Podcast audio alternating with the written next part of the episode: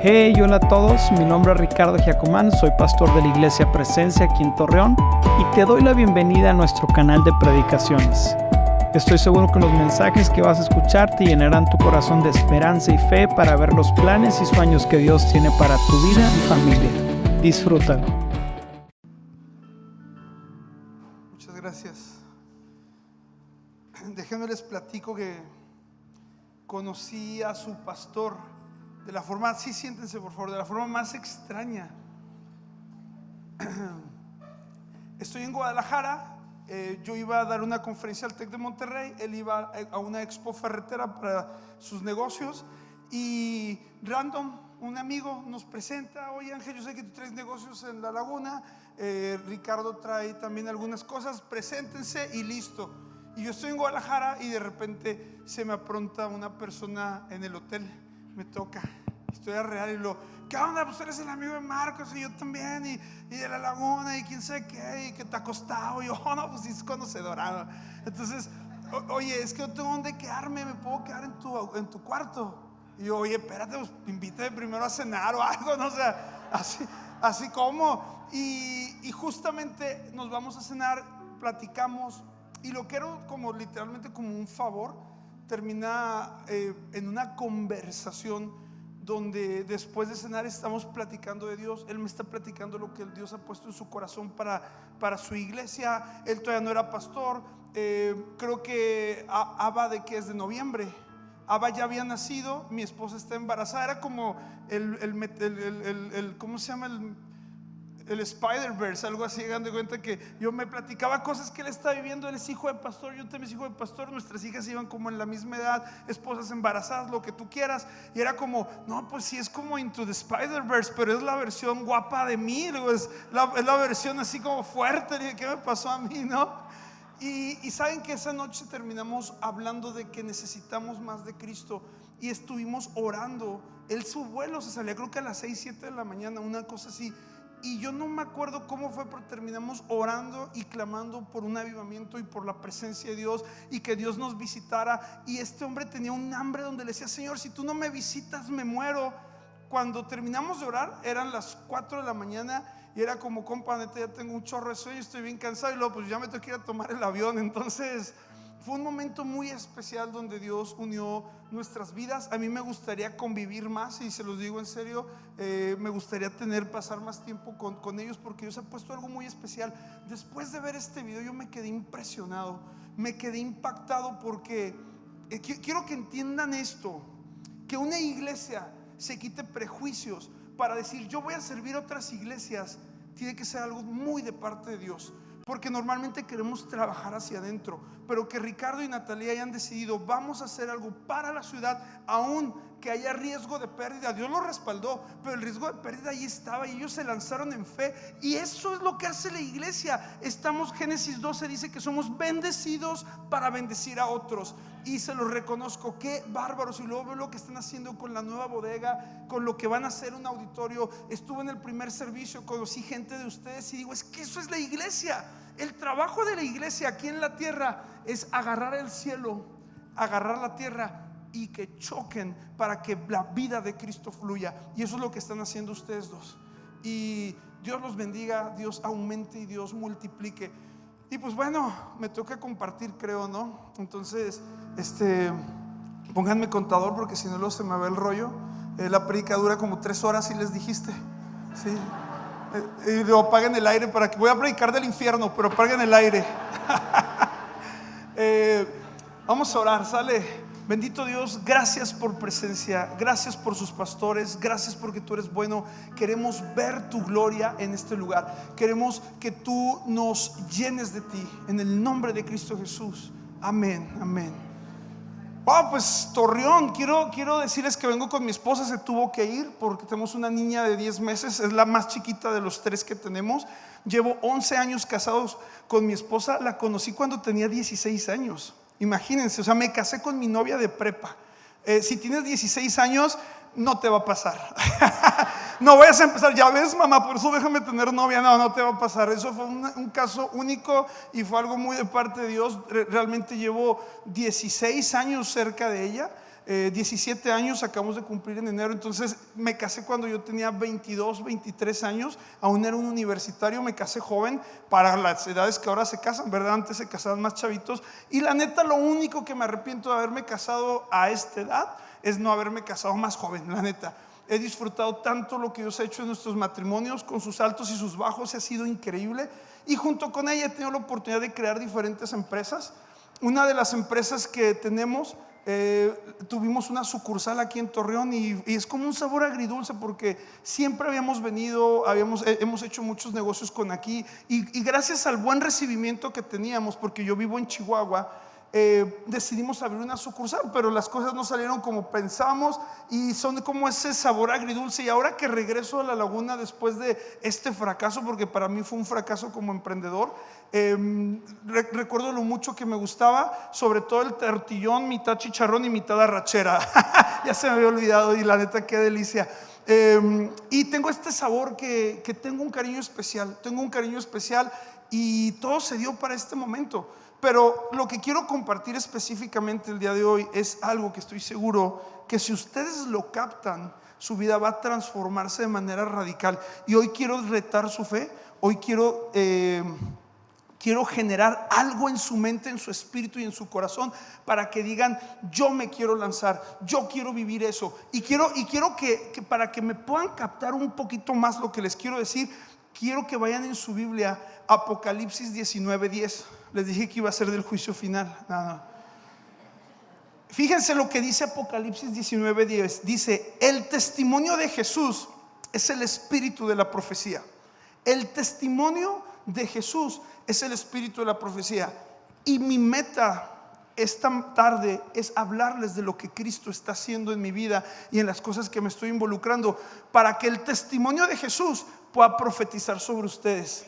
¿A qué me refiero con esto? Fíjense, cuando Dios hace algo en ti, cuando Jesús hace un milagro en tu vida, te da la oportunidad, si tú no lo estás viviendo, decir yo también y profetizar sobre ti. Si yo te cuento y te digo, yo tuve cáncer y Dios me sanó, o yo tuve, mi esposa no se podía embarazar, o yo hice esto y vi a Cristo y tuve esta situación y de repente vi a Cristo y ve lo que Cristo hizo, a ti te da la oportunidad para decir amén, yo lo creo y lo empiezo a vivir también. ¿Por qué? Porque el testimonio de Jesús en mi vida es una profecía para ti. ¿Me están siguiendo?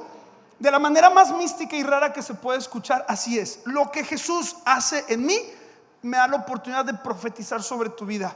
¿Sale? Esa es la autoridad que tiene el testimonio de Cristo. Y lo que quiero es retarte para que tú puedas destapar una nueva realidad en la sobrenaturalidad de Dios y que puedas empezar a vivir una vida. Porque muchas veces vamos a la iglesia y leemos la Biblia y leemos milagros y, leemos cosas que vemos aquí en la Biblia, pero nunca la vivimos.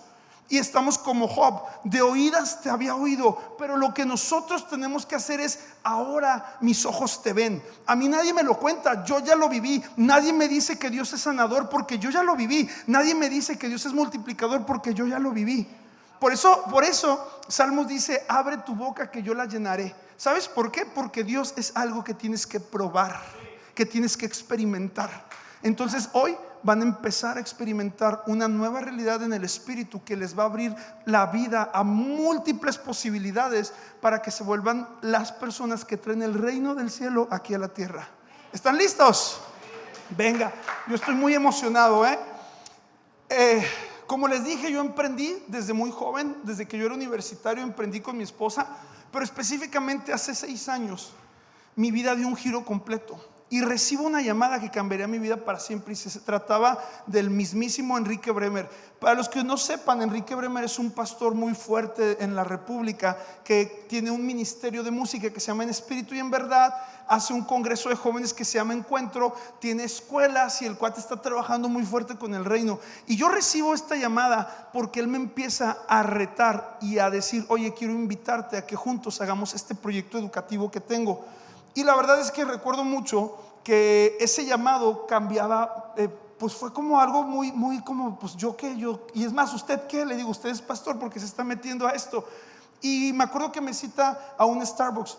Y en este Starbucks trae una, un pilón así de libros, una torre de libros, y el cuate me empieza a platicar muchas cosas respecto a lo que él iba a hacer.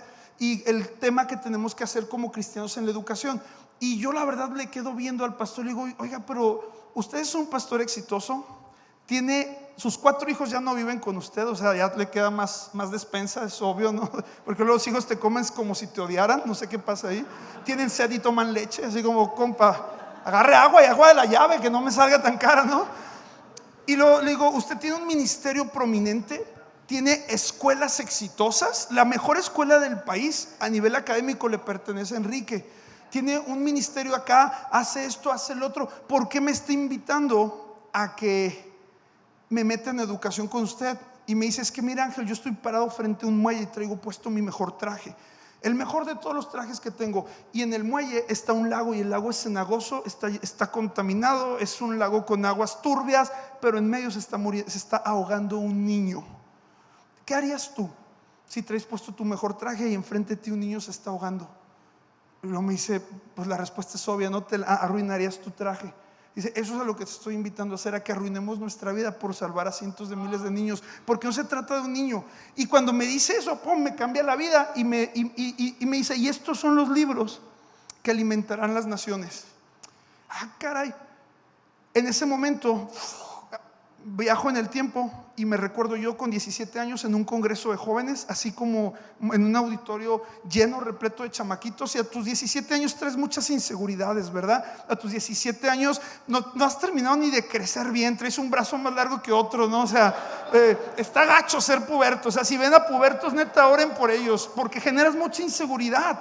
Entonces, ahí estoy yo con miles de inseguridades al fondo del lugar y está una mujer de Dios enfrente en el auditorio. Una mujer, se ríen por testimonio, ¿verdad? ¿Se acordaron? ¿Se acordó? Hoy sí, yo en la pubertad, así, ¿no? Pero bueno, esa es otra historia. Porque no hueles feo, pero tampoco hueles bien, o sea, está raro. Pero luego, luego me aviento un stand-up de pubertos. Y está la mujer al fondo, y está aquí el hijo del pastor con, con su novia. Y a la novia del hijo del pastor le dan una palabra increíble y le dicen, Estudiarás en las mejores universidades del mundo. Harás negocios relacionados a educación y tus libros alimentarán las naciones. ¿Le suena? En ese momento yo estaba atrás y algo aquí fue como un torzón espiritual aquí adentro, así que, ay caray, pero era espiritual, se los prometo. Y fue así como, yo quiero y, y, mi oración fue esta. Esta fue mi oración. Fui bien gandaya. Porque yo fui con Dios y le dije, Señor, si esta chica no cree y menosprecia esta palabra, la quiero yo. Literalmente no puedo decir porque se escucharía bien mundano, pero se la robé. Digamos que se la arrebaté, ¿no? En fe, así. Y lo que sucede es que cuando hago eso, como que sucede un clic aquí en mi estómago, ¡pum! Algo se gestó en mí. Y tuve la oportunidad grandísima de estudiar en una de las mejores universidades de México. Luego me voy a Canadá a estudiar a McGill, que es la número uno de Canadá en Montreal y Dios me abre puertas de manera increíble para que yo me vaya a Babson College, que es la número uno de emprendimiento del mundo por arriba de Harvard, y termino estudiando en Europa, en, Budapest, en Corvinus, que es la mejor de humanidades de Europa del Este. Y cuando esto se empieza a cumplir, me doy cuenta que realmente Dios tomó la oración de aquel puberto que no acababa de, de formarse bien y la tomó en serio y dijo, este cuate tiene algo y pude quitarle a alguien que había menospreciado esta palabra. Y me quedo yo, no se preocupen, la chava está bien, leído muy bien, o sea, sí, no, la conozco, somos amigos. Eh, y si todos, ¿y qué le pasó a la chava? Les vi la cara así de que se casó, y, y la verdad es que cuando eso pasa, yo empiezo, mi primer emprendimiento tiene que ver con negocios, de educación. Y yo estoy creyendo la palabra que va, pero faltaba algo tus libros alimentarán las naciones. Y yo creí que un día iba yo a ser escritor. Eso ahora lo dije, yo un día voy a escribir el bestseller de negocios cristianos. Padre rico, padre pobre para cristianos, versión 2.0. Dije, ya estuvo. O una vida con propósito en los negocios. Algo así yo pensé que iba a escribir. Y les prometo que lo intenté. Tengo borradores de libros que nunca terminé de escribir porque la neta es que no tengo el talento. Y en una ocasión me empezó a ir bien, empecé, me volví presidente de los empresarios jóvenes de Coparmex y me empiezo a meter el rollo hasta que recibo la llamada de Enrique. Y yo siempre me quedé con la espinita que la palabra profética que yo había arrebatado a los 17 años no se había completado. Y en eso regresamos 10 años para adelante y estoy sentado en un café con Enrique y Enrique me dice, Ángel, estos libros son los que alimentarán las naciones. Imagínense cómo me puse. Pero esto involucra mucho sacrificio e involucra dejar muchas cosas porque este trabajo es de alto riesgo y vamos por la educación de miles de niños. Y en ese momento mi vida cambió para siempre. Y recuerdo que una de las cosas que primero pensé respecto a educación fue, Señor, efectivamente tu reino tiene que ver con educación. ¿Saben por qué? Porque en el cielo no hay ignorancia, en el cielo no hay pobreza, en el cielo no hay abuso sexual a los niños, ni tampoco hay pornografía infantil. No existe el trabajo infantil obligado ni la pedofilia. En el reino de los cielos los niños tienen esperanza y sus capacidades son infinitas. Educación es un área del reino de los cielos y necesita invadir la tierra. Y ya pasaron seis años desde ese momento donde hemos visto a Dios de una manera sorprendente en mi vida, en mi familia, en todo lo que he hecho, que si les cuento probablemente muchos de ustedes no me creerían y me puse a hacer un recuento de lo que he experimentado en la presencia de Dios y lo que quiero transmitirles para que ustedes lo empiecen a vivir desde que yo acabe esta prédica o desde antes. Y, lo que, y me puse a escribir todas las cosas sin entrar a detalles, pero lo que he vivido estos últimos, últimos seis años, porque les puedo contar más si me voy para atrás, pero estos últimos seis años he vivido recursos financieros llegando de maneras únicas, personas renunciando a sus sueños por seguir los sueños de Dios.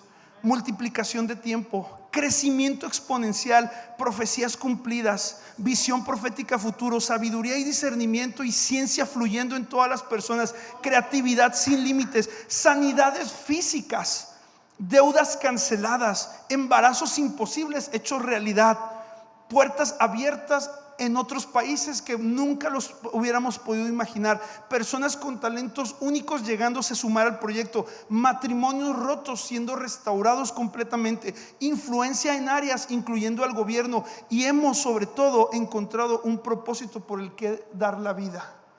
¿Y saben qué? Esto solamente es producto de conectar el reino de Dios aquí a la tierra.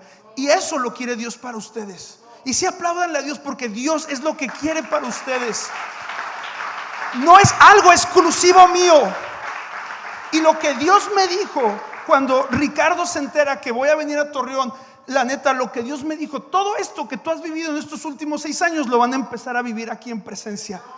Y eso es lo que vengo a hablarles proféticamente, porque el testimonio de Jesús en mi vida es una profecía para ustedes. Y no vengo yo para levantarme el cuello, sino para retarte y decir, yo también quiero eso. Mi matrimonio no está bien, yo lo quiero. No tengo tiempo para nada, yo quiero tiempo completamente libre de cosas. Yo quiero quitar obstáculos, quiero acceso al gobierno, quiero acceso a otros países, quiero influencia. Eso es lo que el Señor viene a traer para ti sin importar la edad que tengas. Fíjense, tan solamente el día de ayer, y le mandé el, audio a Ricardo, uno de mis amigos más cercanos es de mi edad, 35 años, y tiene una cardiopatía. El cuate tiene que vivir con un marcapasos a sus 35 años, que si le acaba la pila corre riesgo de morir, y un desfibrilador.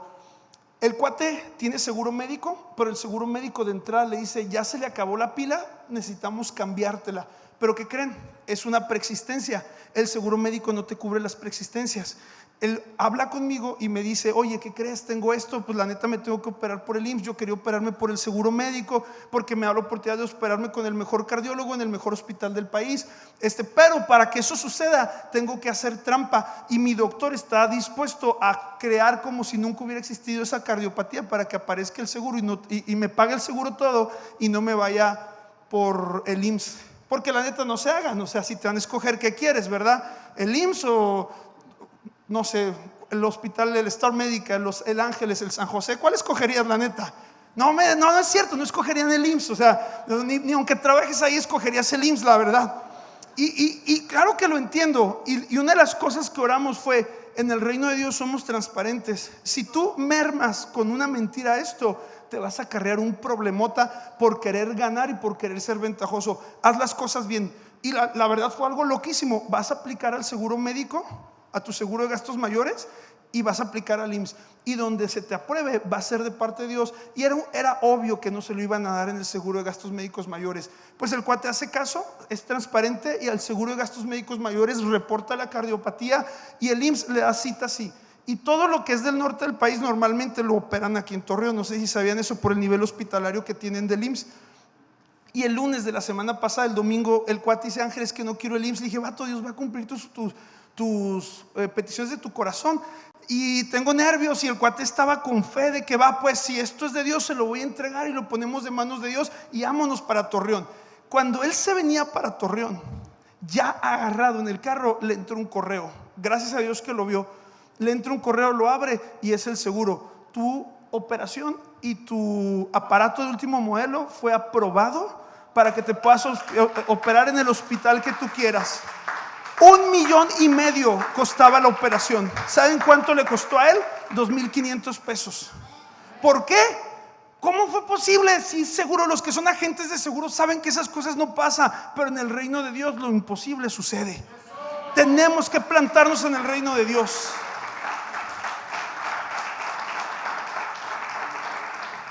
Todo lo que les cuento no es coincidencia, es el efecto del entendimiento y es algo que Dios quiere traer no solo para unos cuantos, sino para todos los que son sus hijos.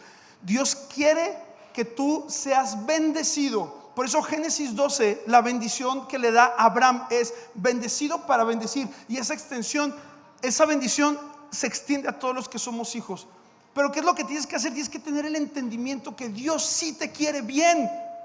Y ahora, no, les vengo a vender un evangelio de la prosperidad, ¿eh? no vengo a venderles mentiras ni espejitos, no, porque yo estoy en contra completamente de eso. Yo no sé si Dios te quiera millonario y no me vayas a interpretar, pero lo que sí creo es lo que dice la palabra, que tengas salud y que te vaya bien como prospera tu alma. Eso es lo que dice la carta de Juan. Y dice que para esto vino el Hijo de Dios, para deshacer toda obra de maldad, y Cristo vino para darnos vida y darnos vida en abundancia. Yo no sé si Dios te quiere millonario, pero sí creo algo, Dios te quiere con libertad financiera. Dios no te quiere esclavizado a deudas. Dios no te quiere esclavizado a una enfermedad, porque Él es un papá bueno y viene a liberar a sus hijos. Pero ¿qué entendimiento tienes que tener que eres su hijo? Y uno de los versículos que más lo explican es el Salmo 1, y quiero que lo lean conmigo, Salmo 1, y lo voy a leer en la Reina Valera de 1960. El, el versículo 3, para mí es lo más precioso que hay en Salmos que ejemplifica lo que Dios quiere para tu vida. Será, está hablando de los hijos de Dios, será como árbol plantado junto a las corrientes de agua, que da su fruto a su tiempo y su hoja no cae, y todo lo que hace prosperará. Siéntelo otra vez, esto es para ti. Esto es algo que Dios quiere para ti, para presencia, para ustedes como pastores. Esto es lo que Dios quiere. Escuchen Ricardo y Natalie, ustedes dos para la laguna son como un árbol plantado junto a las corrientes de las aguas que da su fruto a su tiempo y su hoja no cae y todo lo que hagan va a prosperar. En su tiempo, su hoja no cae, su fruto es bueno y el Señor les va a dar autoridad sobre la laguna porque están con un corazón disponible para Él. Y esto, escuchen, y esto que va para Natalie para Ricardo, ¿a quién creen que les conviene más? A ustedes porque Dios visita primero la cabeza como el buen óleo que cae por la cabeza y va descendiendo hasta tocar la barba y llegar hasta el borde de las vestiduras. Si Dios bendice a Natalia y a Ricardo, a ti te conviene con más razón porque viene una bendición multiplicada para tu vida. Así funciona esto. Esto es un efecto dominó. ¿No les ha tocado ver que eh, hay, hay una regla de física? Disculpen mi ignorancia, no sé cómo se llama esta ley, pero tú pones un chorro de dominos. No, no de dominos, porque piensan pizza, ya traen hambre. De, de, dominos. Y los formas. Y el primero nomás le tocas así. Y golpea, golpea otro, golpea otro, golpea otro. Pero cada vez van con más fuerza. Si tú pusieras una copa de cristal, al final el último termina rompiendo la copa de cristal. El primero no, pero el último sí. ¿Por qué? Porque fue una sumatoria de fuerzas. Se crea una sinergia, como si fuera una polea. Por eso la Biblia dice, uno hará huir a mil, pero todos ustedes harán huir a diez mil. Si me estoy explicando, uno a mil, dos a diez mil no tiene lógica, pero en el reino de Dios la multiplicación y la sinergia y la exponencialidad se da de manera natural. Entonces yo quiero que Natalie y Ricardo sean como árboles plantados junto a las riberas de las aguas que da su fruto a su tiempo y su hoja no cae y que todo lo que hagan prospere. ¿Por qué? Porque esa bendición cae a mi familia. ¿Me están siguiendo? Ese es el propósito que Dios tiene para ti. Que todo lo que hagas prosperará.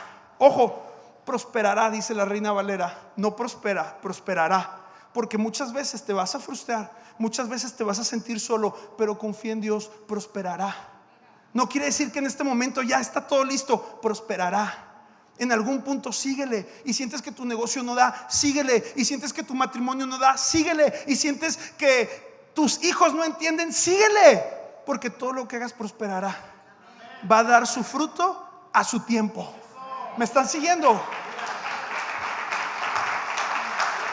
Eso es lo que Dios quiere para presencia. Salmos 92. Y esto, es la clave más importante de todo el mensaje. El justo florecerá. Salmo 92, versículo 12 al 14. Estamos hablando de que el, el justo es un árbol, ¿verdad? ¿Cómo le hago para que florezca?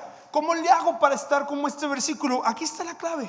El justo florecerá como la palmera, crecerá como el cedro en el Líbano, plantados en la casa de Dios, en los atrios de nuestro Dios florecerán aún en la vejez, fructificarán, estarán vigorosos y verdes. Oigan, hay gente de 70 años. No, es que ya perdí el propósito. No, déjelo a los jóvenes. ¿Cuál déjelo a los jóvenes? Aquí dice, aún en la vejez fructificarás. ¿Me explico? Aún en la vejez, oigan, cuando emprendí con el pastor Enrique y la pastora Tita, yo tenía 27 años, ellos tenían 65. Entendiendo que aún en la vejez ellos podían fructificar y ser de bendición. ¿Sí me están siguiendo? Ahí van a decir los de 65, ah, ya me dijiste viejo, pues más o menos. Pero ¿cuál es la clave? Si tú quieres florecer, ¿dónde tienes que estar plantado? Fuerte, ¿en dónde? En la casa de Dios. Muchos cristianos no terminan de ser bendecidos porque se trasplantan y se trasplantan y no, no echan raíces. Y te voy a decir algo, echa ya tus raíces en presencia. Deja de ser itinerante. ¿Cuándo has visto que una maceta o un, árbol se quite? Ay, ya no me gustó esta maceta, me voy a otra. ¿Verdad que no? ¿Verdad que no? Es más, mi hermana es experta en plantas. Ella, ella, es casi una botánica, tiene un negocio muy bonito que se llama Verde Amor y es experta en plagas y todo. Síganla porque siempre da muchos tips. Y ella dice, cambiar a un árbol o una, o una planta, trasplantarlos es de mucho peligro. Tienes que saber cuándo y tienes que saber el tiempo y tienes que manejar ciertas cosas. Porque si lo trasplantas nomás porque se te ocurre, porque la predicación no te gustó. Si lo trasplantas nomás porque te pidieron ofrenda. Si lo trasplantas porque no te saludó bonito y lo mueves a otra maceta, ese árbol se va a morir. Y si no se muere, se va a marchitar y va a costar que eche raíces. Y luego, no es que fue la maceta y vamos a otra maceta. Jamás va, va a echar raíces. Plántate en la casa de Dios plántate en serio. Voltea a ver con tus pastores y dile, yo estoy con ustedes. Yo estoy con ustedes. No están solos. La vida de un pastor no se imaginan lo solitario que es. Mi papá es pastor, lo he visto por años. ¿Por qué creen que no quise ser pastor? dije, mejor predicadora, está más chido. Así, true story. Plántate con ellos y decirle de aquí hasta la muerte, esta es la casa de Dios. ¿Y sabes qué va a pasar como resultado? Dios va a honrar tu actitud y va a ser que florezcas como la palmera. Y cuando llegues de viejito al lado de Natalie y de Ricardo, puedan voltear a ver, ve qué fuerte estamos, transformamos la laguna. Se decía que todo iba mal, pero como Isaías 60, aunque oscuridad cubra las naciones, sobre presencia nacerá la luz. Pero plántate aquí en serio. Cuando tú entiendes esto, escuchen, están listos para vivir la sobrenaturalidad de Dios. ¿Quieren la receta? ¿Quieren la receta? Si hay instrucciones en la Biblia, ¿eh? si hay cosas que si hay cosas que si haces A o B obtienes C y está bien sencillo. Número uno es plántate en el reino. Y yo creo que estos dos pastores, por más jóvenes y con 50 hijos que tienen, Sí, ahí estuvo, ya. Ah, se crean, ¿no es cierto? Hasta donde quieran, hasta donde quieran. Que al cabo yo no los mantengo. Entonces, con todo y lo que te pueda caer bien o te pueda caer mal, véanlo como el respaldo que Dios está teniendo y ellos tienen un corazón por el reino. Es evidente, huelen al reino de Dios. Huelen. Pero es que le falta mucho. A ti también te faltaba un buen. Natalie, quiero decirte algo y, y le pregunté hoy en el desayuno, ¿qué, ¿en qué etapa está Natalie? Y dice, pues es que ahorita con el embarazo y todo, quiero decirte que Dios te ha puesto como pastora sobre este lugar. Y es algo que no te autonombraste tú. Dios te hace pastora de este lugar y vas a pastorear mujeres, mujeres que vienen con el corazón roto, mujeres que no podían, mujeres que se sentían frustradas, mujeres que no saben cómo ser mamá y tú te vas a volver madre de multitudes. Escucha, no estás sola. Mira, ve cómo tengo, siento la piel electrizada del Espíritu Santo. Tú eres mamá de muchas, aún mamá de personas que de edad son mayores que tú, pero espiritualmente van a reconocer tu maternidad como ella, como, sobre, sobre ellas. Ojo, no te desesperes, estás en tiempo de crianza y como dice el Salmo 1, en su tiempo dará su fruto. Cuando, ahorita son tus hijos, pero llegará el momento que tú vas a levantar a las mujeres de Torreón vas a levantar a las mujeres de Laguna y pastora de pastora te van a llamar. No te desanimes, no estás sola, tú eres pastora. Tú no eres la esposa del pastor Natalie, tú eres pastora sobre este lugar y Dios le ha dado un liderazgo a ustedes porque son una sola carne. Y como el árbol plantado junto a las riberas de las aguas, así va a ser su matrimonio. En el nombre de Jesús.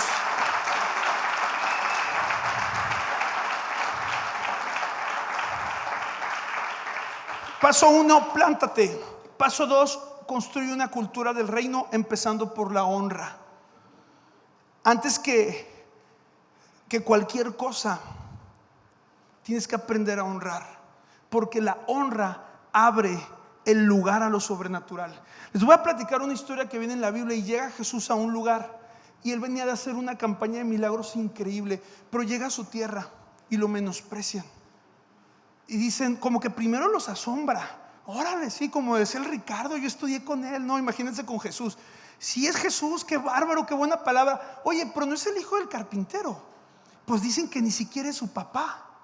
Imagínate, esa fue la conversación que estuvo en su tierra. Y dice la Biblia que no lo honraron. Y Jesús no hizo en ese lugar milagros. Porque la honra crea el ambiente para que la vida fluya. ¿De dónde sacó eso? El primer mandamiento de la Biblia dice, honra a tu padre y a tu madre para que se te alargue la vida. Escuchen el principio detrás del mandamiento. La honra trae vida. A través de la honra fluye la vida. La honra es el ambiente para que los milagros empiecen a suceder. Pero si tú no honras, no honras esta casa, no honras a tus pastores, no honras a tus hijos, no te honras a ti mismo como mujer y te acuestas con cualquiera, los milagros no van a suceder. Si tú no honras a las mujeres y a todas les tiras el pase, los milagros no van a suceder en tu vida. Qué fuerte, dicen, ah, caray, como que se puso seria, ¿verdad? Como que toqué fibras sensibles. Si tú no te honras a ti mismo, dándote el valor de hijo que Dios te ha dado, los milagros no van a ocurrir, porque la honra construye el ambiente para que la vida fluya. ¿Me están siguiendo? ¿Qué es honra? Fácil. Honra es estima y respeto. Honra es demostración de aprecio a alguien o algo por la virtud que representa. Honra puede ser un obsequio, un aplauso, un agasajo que se atributa a alguien. Honra es el acto por el que alguien se siente enaltecido. Honra es dignidad. Honra es sometimiento a la autoridad por decisión, convicción y con alegría. Muchos de ustedes traen un case en su celular. ¿Cuántos traen un case? Se los voy a, explicar bien fácil. Yo traigo un case. Dicen que nomás los ricos no traen case, pero yo sí porque no soy rico, ¿verdad? Entonces, ah, se crean si soy. Nada, no es cierto, no. Este, en Cristo, en Cristo. Eh, yo traigo un case, ¿saben por qué? Porque esta cosa te cuesta cara. Y si se te cae, Ahora tengo un seguro que me lo cubre, pero lo cuido. ¿Por qué? Porque honro mi trabajo, ni siquiera el celular. Honro mi trabajo porque me costó una lana. Y muchos de ustedes lo siguen pagando en Coppel, ¿verdad? No se hagan. Y en, y en Telcel y en cualquier lado. Entonces lo, lo tienes que poner un case porque cuesta. Y si se te rompe, no hay otro. Entonces, ¿qué? Le das honra a las cosas o le das honra a tu trabajo protegiéndolas. Entonces, honra es protección. ¿Me están siguiendo? ¿Qué no es honra? Honra no es adulación. Honra no es decirle al pastor, oye, tenía razón Ángel, si eres el pastor mejorado de la laguna. No, eso no es honra, eso es adulación. Honra no es decir, ay, estoy para lo que quieras, Natalie, el día que te necesita para cuidar a sus cuatro lepes, tú, ay, ¿sabes que No, es que voy a orar. No, o sea, no.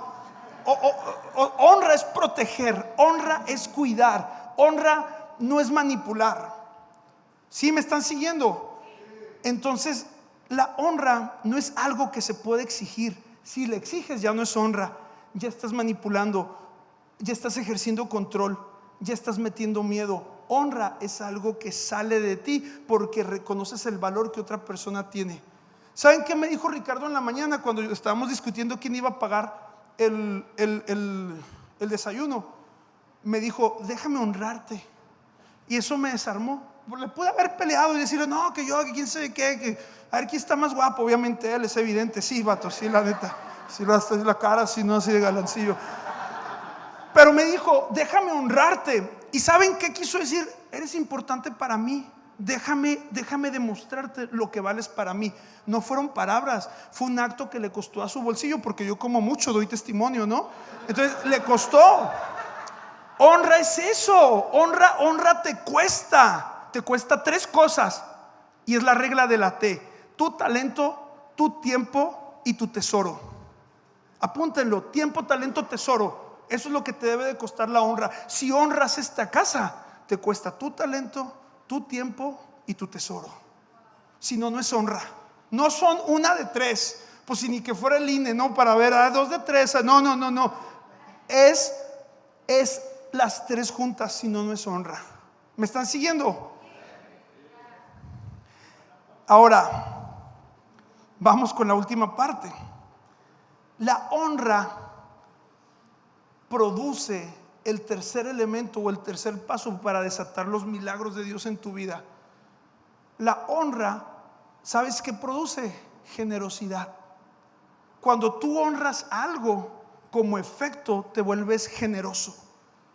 Tú honras a tu matrimonio. Claro que le invitas al cine.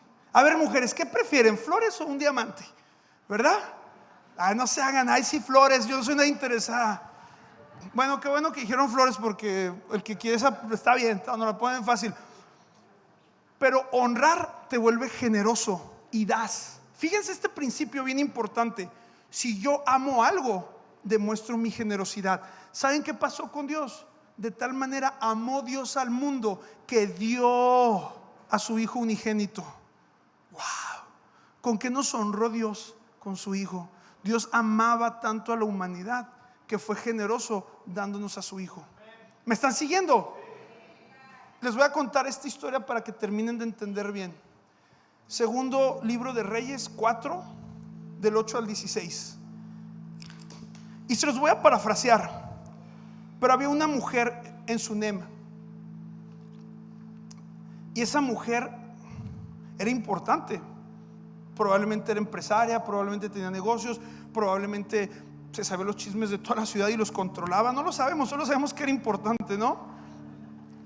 Y pasaba Eliseo, el profeta, de cuando en cuando ahí, y la mujer buscaba honrarlo, y le dice en el versículo 8 que le invitaba insistentemente a que comiese, y cuando él pasaba por allí, venía a la casa de ella a comer ¿Por qué? Porque lo quería honrar. Pero ella no se quedó solamente en honra. Ella quiso ir un pasito más adelante. Y le dice a su marido, oye, este hombre es hombre de Dios. Vamos a ser más generosos con él. ¿Qué quieres que le hagamos un platillo más fuerte?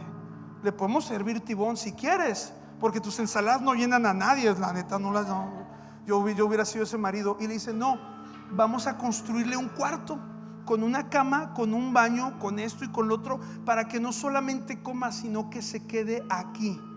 ¿Están de acuerdo que eso ya no era honra, sino tenía que ver con generosidad?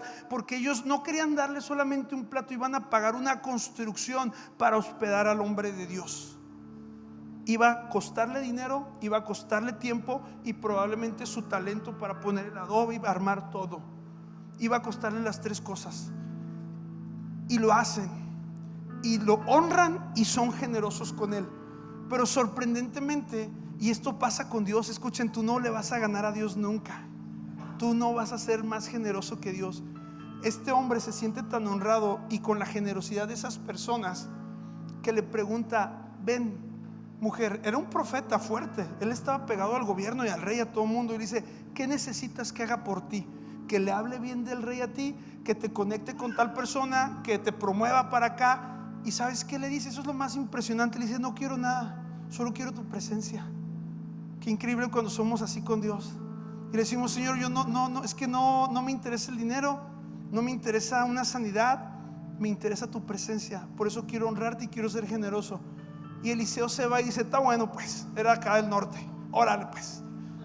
Y se va y le dice a Jesse, ¿qué onda con la tsunamita? ¿Qué le podemos hacer y cómo podemos bendecirla? Y fíjense cómo es el Espíritu Santo. Y Jesse le dice, ¿sabes qué? Me di cuenta que no tiene hijos. Va.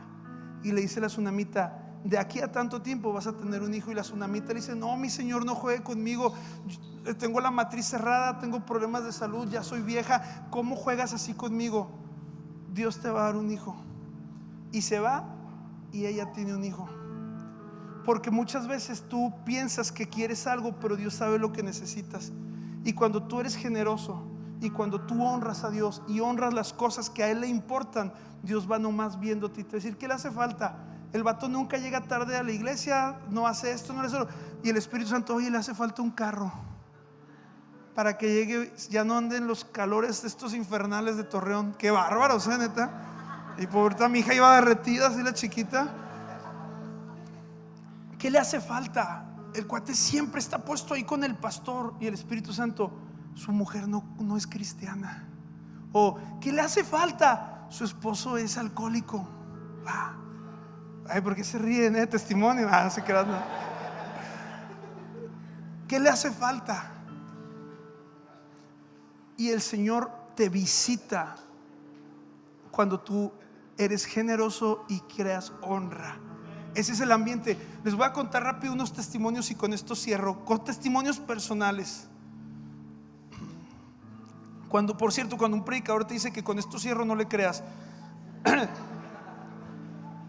Estamos en mi iglesia, yo me congrego en Gracia y Verdad, una congregación en Chihuahua. El pastor Enrique y la pastora Anabel son mis pastores, el pastor Marcos y la pastora Alexa también, el pastor Enrique y la pastora Tita. Con muchos pastores, es complicado explicar. Y estamos en un momento como en el que ustedes están, que yo no sabía que están terminando un ciclo y van a empezar otro, Ricardo. Viene un ciclo aún mayor del que empezaron hace días o hace meses. Todavía viene mayor expansión. Y estoy en ese, en ese servicio y yo estoy a una semana de terminar de pagar un arrendamiento de una camioneta. Yo tenía una Tucson, le estoy hablando que ese fue un par de años. Yo creo que la Tucson era 2017, la saqué de agencia. Hice leasing, los que no están familiarizados, el arrendamiento es sacar una camioneta y la renta que tú le pagas te la deducen de tus impuestos. Entonces, en lugar de darle dinero al SAT, se lo das a un carro pero al final pagas algo que se llama valor residual. Y tú tienes la opción o regresas la camioneta o la compras. Si la compras, pagas el valor residual. Clases de SAT aquí rápido, ¿no? Luego, luego. Y ya me tocaba a mí entregar la camioneta, pero nosotros la queríamos comprar porque el valor residual era de 170 mil pesos. Escuchen lo que les estoy diciendo: 170 mil. Y esa camioneta para ese año, el 2017, costaba 300 mil en el mercado. ¿Y qué pasa? Que nosotros decimos, ya vamos a pagar. Y Banregio nos dice, primer milagro, oiga, no van a pagar 170, que creen un error, van a pagar 70 mil. Ah, qué fregón, gloria a Dios, qué chido. Si los acompletamos, me dice mi esposa, porque estábamos comprando unos terrenos y literal así, si los acompletamos, qué fregón, uh, contentos. Pero llega el domingo y llega un predicador como el que está hoy aquí y empieza a hablar de la expansión y empieza a hablar del reino y empieza a hablar del compromiso y dice, ¿con cuánto se van a comprometer? Y yo, con 30. Y luego mi esposa, estas cosas se platican, Ángel. ¿Sí es rico? Que habíamos acordado si los dos trabajamos, así la señora toda estresada. Ahora puedo hacer chistes porque no está. Y decía, así, así habla, así habla cuando se estresa. No se preocupen, yo tengo tres de esos, ya sé cómo son. No, no pasa nada. Y, este, y pues estas cosas se platican y luego, de veras siento que es Dios. ¿Es Dios o tus emociones? No, es Dios, te lo digo la última vez. No, ah, hombre, Dios siempre nos respalda. Y luego me dice, es que con eso vamos a desacompletar lo que debimos. No sé por qué hablo todo chilango, pero con eso vamos a desacompletar lo que debimos. Y le digo, no, hombre, no pasa nada. Bueno, pues va, yo confío, confío en Dios, vamos a ser generosos. Nos apuntamos con 30 para la expansión y de tanto para la próxima semana la liquidamos. Esa fue nuestra promesa de fe llega la semana y me dice, oye, pues no ha llegado la multiplicación, ¿eh? Que, que no, sí era Dios. Y le dije, bueno, diles cuánto, ya manda el correo y que te manden la factura, ahorita veo de dónde saco, a ver qué oxo asalto. en el nombre del Señor, así, ¿no? Y llega, llega, llega mi esposa, historia real, ahorita le te mandé la factura para que veas que lo que estoy contando es completamente cierto. ¿Cuánto dinero di? ¿Se acuerdan? 30. Y no me da vergüenza ni nada. Yo sé que por muchos va a ser mucho, por otros va a ser poco. Quiero que se lleven el testimonio completo por una ofrenda. Este, no se crean ya como por una ofrenda se quedaron así. Y cuando le, digo a mi esposa, escríbele a Banregio y que ya nos manden la factura. Y cuando escribe mi esposa, se queda con la boca abierta. Me dice Ángel, se equivocaron. ¿Por qué? Dicen que nomás debemos 30 mil y nos quedamos la camioneta. Y yo, ah, caray, no, no, hay que ser honestos, como el caso de mi amigo. Diles, y le regresan un correo, señora, esto es lo que debe, esto es lo que sale del sistema, print screen y todo, nomás pague 30 mil y listo. Los 30 mil que nos faltaban, ahí sale. ¿Quiere escuchar lo más impresionante? A la semana la vendí por 300 mil. Dios me dio 10 veces más lo que yo ofrendé. Escuchen, escuchen, escuchen. Todavía no aplaudan, todavía no aplaudan. Escuchen, escuchen. Dios me dio 10 veces más lo que yo ofrendé. ¿Saben por qué? Porque nadie puede ser más generoso que Dios. Ahora sí apláudele con todas las ganas. Nadie puede ser más generoso que Dios. Otro testimonio. Estamos, estamos a punto de casarnos mi esposa y yo. éramos unos estudiambres, o sea, neta, cuando veas un estudiante, dale de comer, o sea, sí lo necesitan, la neta. Yo ya no lo necesito porque ya no soy estudiambre, evidentemente, no doy testimonio. Pero cuando eres estudiante, ustedes métense a mi Facebook, se va a mi Instagram, se van a dar cuenta que sí necesitaba de comer, ¿no? Y luego los hijos, neta, comen como si te odiaran, ¿no? O sea, tienen sed y toman leche y tú así que, si sabes cuánto cuesta un litro de agua y cuánto cuesta un litro, agarra hasta de la llave, compa, le dices al niño. Eh, pero bueno, eres estudiante y estamos a punto de casarnos. Y en ese, en ese preciso momento que estoy a punto de casarnos, estamos ahorrando. Pues que este burrito no me lo comí, ponle 20 pesos y ponle esto. Juntamos en nuestras fuerzas, se escucha ridículo, pero dos estudiantes para su boda, que era en un año, llevamos 4.500 pesos. Y Dios habla con nosotros y nos dice, todo lo de su boda que quieren ahorrar, se lo van a dar a la iglesia. La iglesia no estaba pidiendo ofrendas, la iglesia nos dijo, todo lo que se van a dar, lo que están ahorrando, dénselo para la iglesia. pero es que nos queremos casar. Pues espérense, primero hagan un pacto con la iglesia y van a juntar tal cantidad y cuando la liquidan empiezan a ahorrar para su boda. Y nosotros los dos, va, esto es de Dios, va. Y Cristina, mi esposa, hizo una carta, la cual tengo, y te voy a mandar foto para que la veas. Eh, escribe en la carta a Dios Hoy estamos ofrendando para tu casa, sabiendo que tú eres un Padre bueno. Y así como hoy nos estamos preocupando para tu casa, tú mañana te vas a preocupar por la nuestra. Pasó el tiempo, pasaron los años, uno o dos años ya estábamos casados. Sacamos la Biblia de cuando Cris era mi novia y se cae esa hoja. Y cuando la abrimos, la empezamos a leer y nos soltamos llorando. No nos cayó el 20. Pasaron dos años de ese momento y cuando volteamos, Estábamos viviendo en un depa que nos habían regalado y que yo no pagué ni un peso por ese departamento. Historia real. ¿Por qué? Porque no puedes ser más generoso que Dios. ¿Me están siguiendo? Dios te la va a ganar en generosidad. Siguiente, siguiente testimonio, este es el penúltimo, se los prometo. Estoy en una iglesia predicando y estaba predicando de sanidad. Cabe mencionar que en esa predica yo estaba predicando acerca de milagros de sanidad. Y yo traía eh, con un diagnóstico médico, el tendón, la verdad ni me acuerdo cómo se llama, pero interno, del, entre lo, donde se pone el brazo y el, y el hombro, donde embonan, se me rompió. Entonces yo no podía moverlo, podía hacer ciertos movimientos, pero era un dolor increíble. Y en los viajes me di cuenta cuando ya no podía levantar la, la mochila, ya no podía levantarla para poner el en el avión. Y me acuerdo que mi dolor más grande es que me ir de vacaciones y que no iba a poder nadar con mis hijos. Y estaba predicando yo y yo ya había ido con el doctor y tengo el diagnóstico del doctor, lo tengo así por claro y estoy predicando y estoy predicando de sanidad y hablando de esto y lo otro y capto perfectamente con una visión que el cielo se empieza a abrir y empiezo a ver ángeles que suben y bajan. Soy muy pentecostal y soy muy místico en estas cosas. Y, em, y, empiezo a decirle a la gente, aquí está Dios, aquí está el milagro, toma de él porque el cielo está abierto. Y en ese momento el diablo, mis pensamientos me empiezan a atacar y me dicen, deja ese ridículo, men. Dude, bájale a tu pentecostalismo. Estás malo, no puedes ni levantar el brazo para adorar a Dios. Vas a querer que Dios haga milagros con las personas que estén aquí. Y me ganó la culpa bien cañón. Y hagan de cuenta que me arruinó.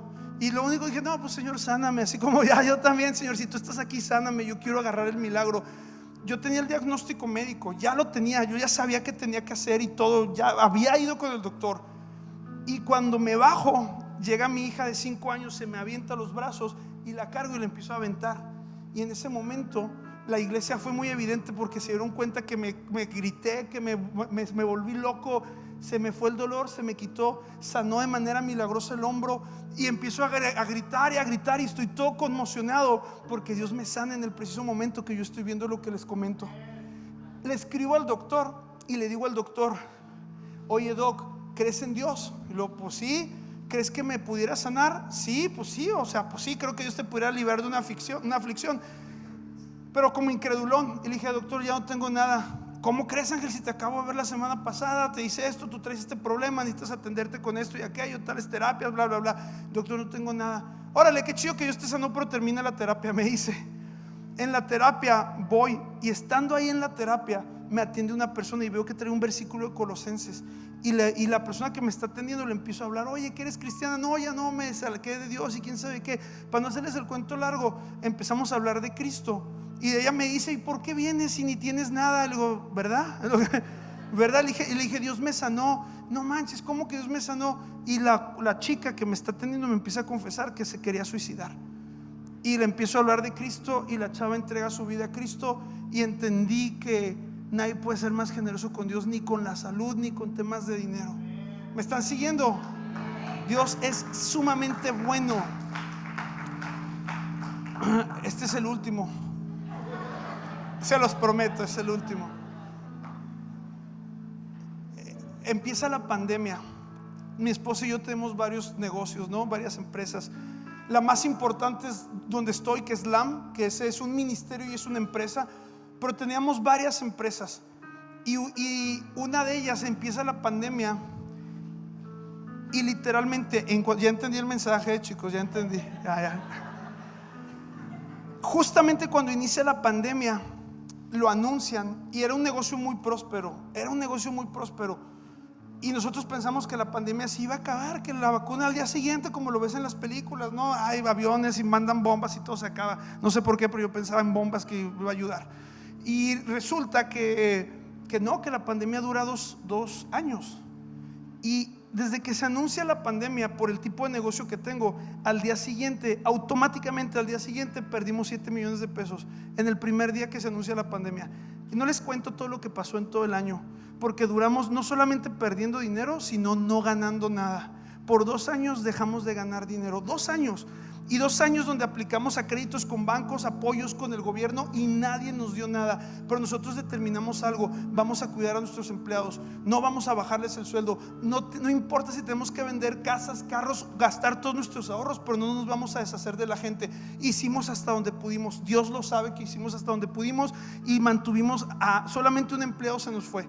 Todos los demás se quedaron con nosotros. Todos los demás aguantaron el golpe y aguantaron como nosotros estamos aguantando. Pero pues también tienes que comer. Y yo le dije a mi esposa, ¿sabes qué? No nos vamos a quedar sin nada. Vamos a crear una empresa para y compré plástico, hice cosas, me vendí, me puse a venderle caretas a los hospitales, pero yo le dije a Cris, nomás que necesito hacer algo, vamos a sembrar el 50% de todos los ingresos de este negocio, porque empezó a vender mucho. Desde el primer peso, el 50% también va a ir para, para la iglesia. Porque si tú y yo estamos batallando, imagínate cuánto va a ser mermada la iglesia, porque así como tú y yo, hay miles de personas más batallando y la iglesia va a ser afectada. No, Ángel, el 50, ¿estás seguro? Está como con la otra historia, le dije, la neta sí, pero es que quién sabe que le digo, Cris, si queremos cosechar, tienes que sembrar. Y este tiempo de escasez es un tiempo donde tengo que agarrar la semilla y sembrarla porque en unos meses voy a cosechar lo que necesito. Y cada semana y a veces de manera diaria iba con mi pastor y le decía, pastor, hoy gané esto, el 50% para la iglesia. Y al día siguiente el 50% para la iglesia. Y así estuve durante meses. Se acaba la pandemia después de dos años. Y fíjense el milagro de Dios, dos años sin ventas. Se abren las fronteras porque es un tema de educación eh, internacional. Y en un mes, Dios sabe que no les miento, en un mes, en un mes, vendimos todo lo que no se vendió en dos años. Porque no puede ser más generoso que Dios. Oh, ponte de pie, ponte de pie. Wow. Y sabes que este es un tema de valientes. Si es la primera vez que vienes aquí, no te ondees, no te saques de onda. Dios tiene, Dios tiene algo especial para su casa y te va a utilizar a ti. Y hubo una palabra, brother, que, Dios me dio cuando estaba orando por ustedes. Y está en Isaías 32, 15. Y quiero, quiero leérselas como iglesia porque es para su iglesia. Y dice, hasta que al fin se derrame el Espíritu Santo sobre nosotros desde el cielo, entonces el desierto se convertirá en campo fértil y el campo fértil dará cosechas abundantes la justicia gobernará en el desierto y la rectitud en el campo fértil. Y esta rectitud traerá paz a Torreón. Es cierto, traerá tranquilidad a Torreón, traerá confianza para siempre. Mi pueblo, presencia, vivirá seguro, tranquilo en su hogar y encontrará reposo. Aunque haya problemas, aunque se destruya el bosque y se derrumbe la ciudad, a ustedes el Señor los bendecirá grandemente porque son su pueblo. Donde quiera que siembre la semilla, brotará cosecha abundante y su ganado y sus burros prosperarán con libertad. Oh, aleluya, están en un tiempo de siembra y van a empezar a cosechar. Pero escucha, llegó el momento de sembrar. Ángel, sembramos en enero para todo. Llegó otro momento el agricultor siembra diferentes veces al año para cosechar diferentes cosas en el año. Y fíjense lo que dice más arriba, Isaías 32:8. Los generosos proponen hacer lo que es generoso y se mantienen firmes en su generosidad. ¿Por qué les digo esto? Yo no sé si se vayan a molestar, pero si ya saben cómo soy, ¿para qué me invitan? Quiero hacer algo especial por esta congregación. Y así como el día que a mí me retaron en mi fe para ver la mano de Dios y ver cómo Dios es real, así te quiero retar yo a ti. No porque Dios necesite el dinero, sino porque tú necesitas ver a Dios y darte cuenta que Él es más real de lo que tú crees. Todo lo que te estoy platicando son historias reales. A Ricardo le mandé la factura, le mandé el testimonio de mi amigo, te puedo enseñar. Yo, yo, soy transparente en este aspecto, no, no tengo vergüenza de hablar de números. Y llegó un momento donde van a cosechar, pero tienen que sembrar. Y todos en su lugar tienen un sobrecito. Yo sé que tienen lo de constructores del reino, pero esto es algo distinto. Vas a depositar la ofrenda que traías para el día de hoy. Sí, la vas a depositar y la vas a poner, pero te vas a comprometer algo más. Y vas a hacer una promesa de fe para honrar esta casa, para honrar lo que Dios está haciendo. Ustedes ya vieron Imagínense un evento de 1400 personas en el NASA. ¿Por qué no pensar al rato llenar completamente el estadio? Podemos ver en Dios, pero necesitas sembrar. ¿Por qué no pensar en ver una iglesia que restaura la vida de niños, que crea más iglesias? ¿Por qué no soñar en una iglesia donde las sanidades abundan todos los domingos? Pero hay que sembrarse. Piensen en su corazón. Le podemos bajar tantitito, tantitito. Piensen, piensen. Y tómense estos segundos para determinar cuánto es lo que van a disponer dar. Y vamos a poner nosotros como fecha para que esa ofrenda esté 100% liquidada hasta noviembre. ¿Va? Esa es una promesa. Me voy a aventar al agua. Y probablemente al inicio te quieras hundir, pero confía en Dios, Él te va a sacar, Él te va a ver. Y probablemente tú dices, no, pues yo puedo pagar y vas a hacer tus cuentas, pero aviéntate en fe. No, tampoco en, tonterías, avíntate en fe. Ah, va, yo me voy a comprometer, voy a decir 20 mil pesos. Y sí, sí, junto tanto y tanto. Sí, haz tus matemáticas y todo, pero Dios te va a sorprender. Y de repente vas a decir, Ángel, yo te- tenía un consultorio y se llenó de pacientes, no te imaginas. O Ángel, me ascendieron de puesto. Ángel, me visitó Dios y en mi negocio y van a pasar milagros. Porque nadie va a ser más generoso que Dios.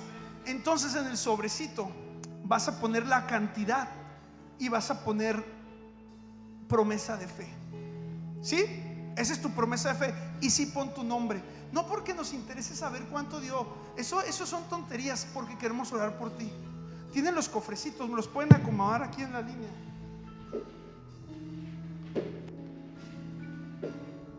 ¿Están listos? Si lo tienes que platicar con tu esposa porque te pegan como amigo, no pasa nada. Yo te entiendo, sí. O sea, el sartenazo duele, no pasa nada. Pero si lo puedes determinar en este momento, háganlo. Y yo voy a orar por ustedes, por toda la iglesia, para que empiecen a ver sanidades, libertades, crecimiento, desarrollo, embarazos, milagros sucediendo a diestra y siniestra, porque el testimonio de Jesús es la profecía para ustedes. ¿Están listos? ¿Sí? Cierren sus ojos, por favor. Voy a orar, voy a orar esta primera vez. Voy a hacer dos oraciones. Padre, venimos delante de ti creyendo a favor de presencia. Señor, lo que tú hiciste en el Teatro Nazas fue único. Y habrá gente que lo quiera minimizar, pero esto es la probadita de lo que tú tienes para esta iglesia. Señor, es el momento que tu Espíritu Santo empiece a correr con libertad. Levanta tus manos y pon el sobre en alto. Levanta tus manos. Señor, tú ves a todas estas personas que vienen aquí, algunas tímidas, algunas preguntándose si esto es real, si no es real, pero tú en este momento háblales a su corazón y hazles saber que tú eres el rey de todo el oro y la plata, que esto no es por ti, es para ellos, es para que su fe sea ensanchada, es para que ellos puedan ver, es para que ellos sean retados, para que ellos prueben para que ellos sepan que tú eres bueno, que esto no es una mentira, que tú eres más real que el aire que sentimos. Visita presencia, visita cada familia, visítanos Señor, trae avivamiento sobre los que están levantando sus manos. Como la tsunamita que le importaba tu presencia. Así aquí en esta hora, en el nombre de Jesús declaramos por el poder de Jesús que las despensas serán llenadas, que las enfermedades son echadas fuera, que los demonios que te atormentan son atados en el nombre de Jesús y echados fuera hacia el mar. Que el alcoholismo es reprendido y es echado fuera de tu vida. La dependencia, ansiolíticos, la dependencia antidepresivos es rota en el nombre de Jesús. Los vientres son abiertos, ovarios poliquísticos son sanados, endometriosis es sanada en el nombre de Jesús. Diabetes es sanada en el nombre de Jesús. Problemas de rodillas son sanados en el nombre de Jesús. El cielo está aquí y tú les vas a enseñar, Dios, lo que es seguirte, lo que es ser generosos en el nombre de Cristo Jesús. Ahora sí, pasan y van pasando todos a dejar su, su sobre. Yo quiero estar orando por ustedes. Y en el nombre de Jesús los bendecimos. En este momento tú no pedirás prestado, sino que te pedirán. Tú serás cabeza y no cola. Tú siempre enfrente y nunca detrás. Y cuando vas detrás es porque estás empujando. Puertas son abiertas, ascensos son desatados, bonificaciones son desatadas. Dinero encuentras de manera sobrenatural, nuevas oportunidades, nuevos trabajos, ascensos, deudas canceladas, el poder de Jesús haciendo milagros financieros para traer una restauración sobre tu cartera. Los negocios que les han visto la cara, el Señor va a traer al que te avergonzó y te va a pedir perdón y va a restaurar lo que te hicieron. En el nombre de Cristo Jesús. Oh. En el nombre de Jesús empieza a haber una nueva etapa sobre presencia. El desierto los va a ver florecer, iglesia.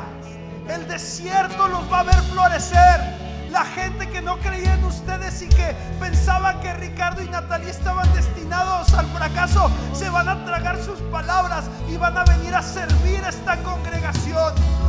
Dios está respaldando lo que Él inició hace meses, hace años. Han sido escogidos desde el vientre de su madre para liderar este lugar.